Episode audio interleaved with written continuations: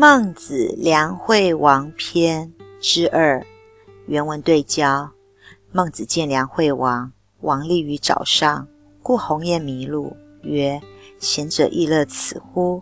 孟子对曰：“贤者而后乐此，不贤者虽有此不乐也。”诗云：“今始灵台，今之迎之，庶民攻之，不日成之。今始雾气，庶民子来。”王在林右，幽鹿幽伏，幽鹿灼灼，百鸟赫赫。王在林沼，鱼任鱼跃。吴王以名利为台为沼，而民欢乐之。谓其台，曰灵台；谓其沼，曰灵沼。乐其有麋鹿、鱼鳖，古之人与民皆乐，故能乐也。汤氏曰：十日害丧，于己汝皆亡。民欲与之皆亡，虽有台池、鸟兽，岂能独乐哉？语意对应。孟子觐见梁惠王，梁惠王呢站在池沼上，远看着那一些飞禽走兽、鸿雁麋鹿，因而问孟子道：“贤能的君主也会以此为乐吗？”孟子回答道：“啊，也只有贤能的君主才会有此快乐，而不贤德的君主呢，就算是拥有了这一些，也是不能够快乐的。”《诗经》上说啊，文王最初建造灵台的时候，首先呢，先去度量它的高低。宽敞，再来筹划他所需要营造的材料。于是百姓们前往来替他协助。新造不到一会的功夫呢，便已经新建完成。可是啊，当文王在创建的时候，文王呢还谆谆的教诲百姓们不要太过着急心急。可是呢，那一些百姓们个个呢非常的起劲，像是子女呢替父母做事出力一样的自自然然、心甘情愿的样子呢。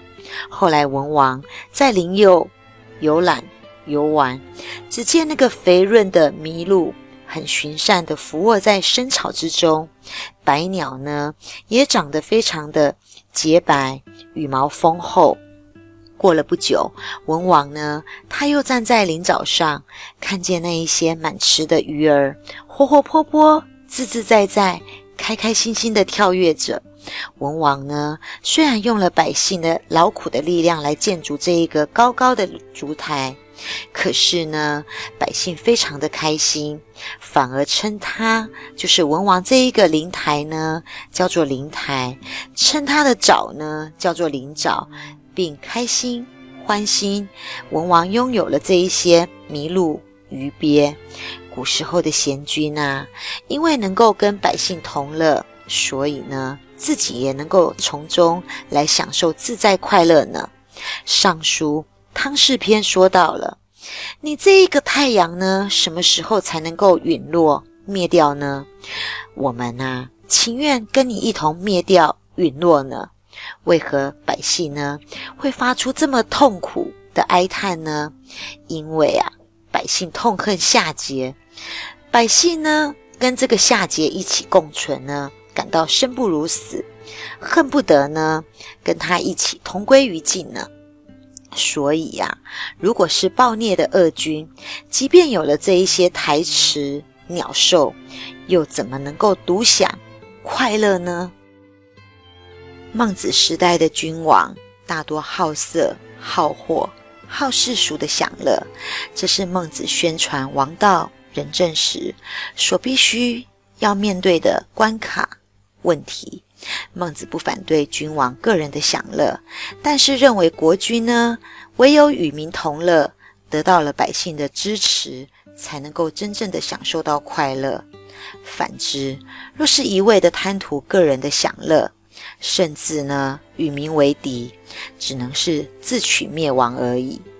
所以本章呢是阐明为政者呢当与民同乐，而必须要。恩及禽兽呢？